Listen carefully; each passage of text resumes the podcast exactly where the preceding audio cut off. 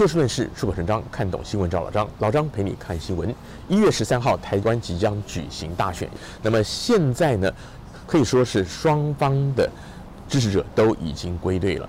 老张今天想要谈的呢，主要是关于大选的一些迷思，希望有助于您判断这个选举的结果，乃至于未来政局的发展。首先要谈到呢，就是弃保的问题。大家知道这一次所谓的蓝绿白所谓的三角都啊，那就是说白跟蓝的属性相对来讲好像比较接近，所以到蓝到现在为止，蓝营天天还在喊话，希望支持柯文哲的朋友来投侯友谊、赵少康。那老张个人觉得说，现在这个选情至此剩倒数一两天的情况下呢，除非有任何爆炸性的事件，要不然不太可能有所谓的大幅度的弃保。顶多就是各自归队而已。那么各自归队，如果是两个比较类似的，那另外一个是单独持一种立场，简单讲就是绿营的赖清德、萧美琴，那他们获胜的几率绝对是大得多。这是老张的判断。那么当然，选举策略来讲，继续的喊话是没有问题的，但是这个效果如何呢？老张个人觉得，可能支持蓝营的朋友会不太开心。老张觉得说，不要抱太大的希望。为什么？因为支持柯文哲的所谓白营的支持者呢，他们的动能目前看来是很强的。当然，实际的票能不能开出来是另外一回事。但有这样的气势呢，就会影响到一些中间的选票。然后呢，就算按照选前就是之前的那种种民调看来，绝大多数也显示出啊，等于说是蓝绿之间的差距呢是有稍微一个程度的差距，并不是说真的落在误差范围内。所以呢，支持蓝营的朋友呢，您可以热情的去拉票，自己用力的去投票；反之亦然，支持绿营的白营也都一样。可是，对于选情会不会有大幅度的这个因为所谓的弃保而逆转呢？老张会对这个方面有所保留。另外就是一些新闻事件的影响，例如说像是民进党的，好比说像是罗志正啊传出有什么，还有洪胜汉传出有什么不雅的什么视频啊、video 啊，甚至还有传言说什么赖清德有父有私生子啊，还有更早一些的赖清德老家的房子，所谓的赖皮寮侯友谊。他在文他的太太在文化大学里面出租的房子，柯文哲家里的地盖了停车场，那么这许许多多的事件，乃至于最新最新的一个事情，就是所谓的那个国家级警报，说是中国发射火箭飞越台，飞飞越南部那个事情，引发的各种争议，老张会都会觉得说，这些目前已经不构成决定性的因素了。那老张要特别提的呢，值得观察的点是什么？关于你不管，不管是剥皮疗也好，赖皮疗也好，就说这是指那个侯赖两个人房子的问题。这些呢，其实在选后都不会起什么涟漪，因为很多东西都是事过境迁的。特别是侯友谊夫人的房子，他出租根本就没有犯法。所以顶多是有人抨击他道德上的瑕疵。当然，老张也看到有一些有人文章就是说，其实呢，文化大学附近本来就是一屋难求，他这样出租嘉惠学子，而且他的租金对学生来讲其实也不是真的那么贵，也有人挺他的。那赖清德老家的房子呢，那基本上是有一些适法性的疑虑，但是毕竟他没有被新北市政府列为即报即拆，就说他是缓拆，他现在不用拆。所以呢，这两个话题呢，老张就是觉得说，实际损失可能是侯友谊，因为他们家已经决定把这个房子作为一些社宅、青年住宅公益的处理。那赖清德呢，他他家的房子，呃，说是要信托，然后作为一些什么文物保存纪念馆等等。那信托对于他本身财产的拥有并没有影响，况且这房子是在他儿子名下的，能不能信托还在未定之天。好，这些就不说了。那重点要关注的是什么呢？最近呢，候选人相继的在开这个国际记者会。附带一提就是，台湾的民众很在意国际媒体的报道，可是问题就在于呢，台湾的媒体对于这个国际记者会的报道呢，也不见得这么的热络。事实上，就以这个赖清德、萧美琴开的最近这场国际记者会来说好了，甚至呢，赖清德他后面的发言，首先他前面用英语，后面就用国语了。那其次呢，有些问题呢，后来也根本没有翻译了。所以说。一些海外的媒体、一些国际的媒体可能会做一些报道，但是台湾的媒体乃至于台湾的民众会不会关心？也许就没有这么大的能量，更不要说是影响选情了。但是呢，选后到底，例如说美国对于台湾的是新当选的总统、新的政权，他们会有什么看法？反而是值得关注的。例如说呢，以选前的民调来说，赖清德当选的概率是最大的，而且毕竟因为是所谓的萨卡都嘛，三角都，那蓝白互相拉扯，绿很可能渔翁得利。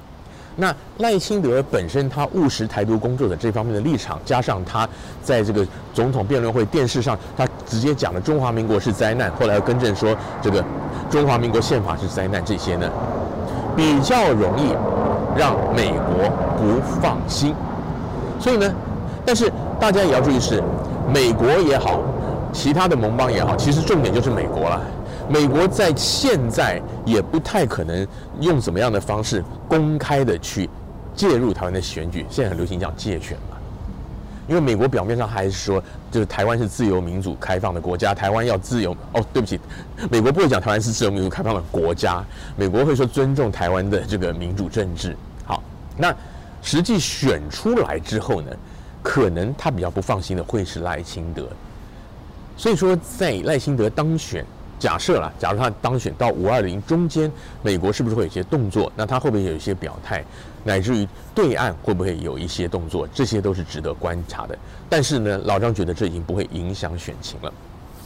另外，那个国家级警报，老张特别要说一说，其实已经很多的两派，等于说蓝绿双方、蓝绿白各方都已经有很多的支持者或评论员讲过了。老张个人是觉得说，这个警报发的的确很突兀，因为。中国大陆发射人造卫星，它发射过很多次了，有有评论员统计过，去年至今就发射了八次，然后呢又有预告，所以说，而且它这个飞的是超过百公里的大气层，是很高很高的。它就算真的有什么东西掉下来，例如说像老张小时候我们上课都教过嘛，那个登陆月球的火箭，或者说大家现在后也知道太空梭啊、人造卫星啊、太空站啊，有时候有什么东西掉下来，你在这么高的高空掉下来的东西。基本上大气层烧一烧也就没有了。你说突然发国家级警报，而且很多人关注到说那个英文写 missile 写飞弹，然后写 alert 警报，然后讲那个 raid，好像大家就觉得说这个是个空袭警报，所以引起了轩然大波。老张个人是觉得，首先这个对于选情的影响的确不会太大，因为实在没有多久了。其次呢，就算有影响，这是帮绿还是帮蓝？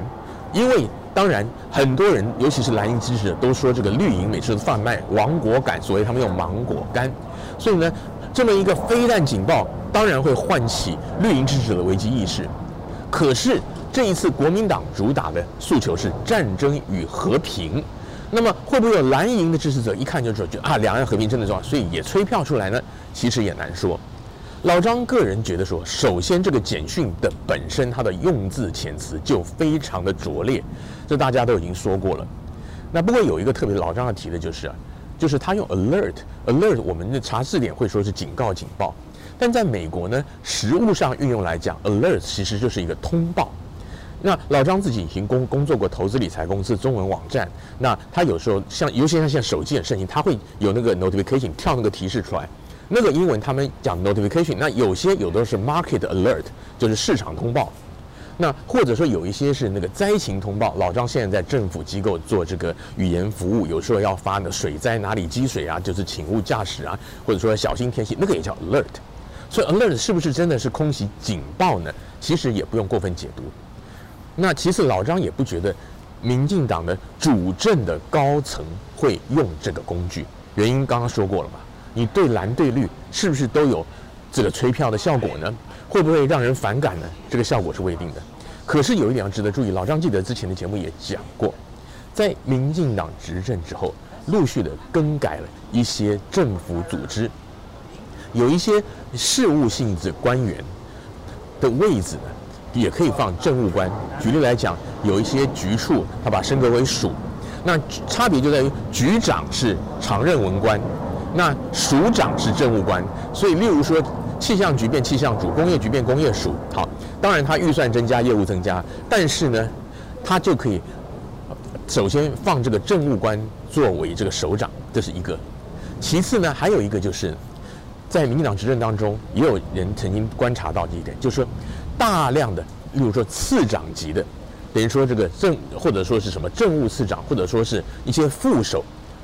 他们大量的任用了民进党的人。换句话讲呢，就是也许这个台面上政务官政治性格不强，但是事务性呢，其实政治性的考量是很重的。老张个人会觉得说，这一次的发射发出这个警告呢，老张会觉得说，可能要关注的不是民进党高层有没有下这个命令，不是蔡总统，不是陈院长，也不是赖副总统，而是呢，在事务层级，国防部长可能也不会参与，但是是不是有这种主旗式的，比如说次长级的。副处长、什么副司长这一类的人，他们做主做这样决定。当然，有的时候呢，有些决定不见得一定要上达政务官员。可是呢，如果事务官员、常任文官也有过分政治性的考量，甚至是揣摩上意，讲白了拍马屁的话呢，这些是要特别注意的。如果政党轮替的话呢，不管上台的是白还是蓝呢，可能在这个方面都必须要有所留意。今天节目时间又到了，欢迎您下次继续找就事论事、出国可能让老张陪你一起看新闻。那么下一次呢，应该就是台湾大选结果揭晓了。那老张当然会看情况来讲讲台湾的选后议题，或者说全湾区、全美国、全世界大家值得关注的话题。我们下次再会。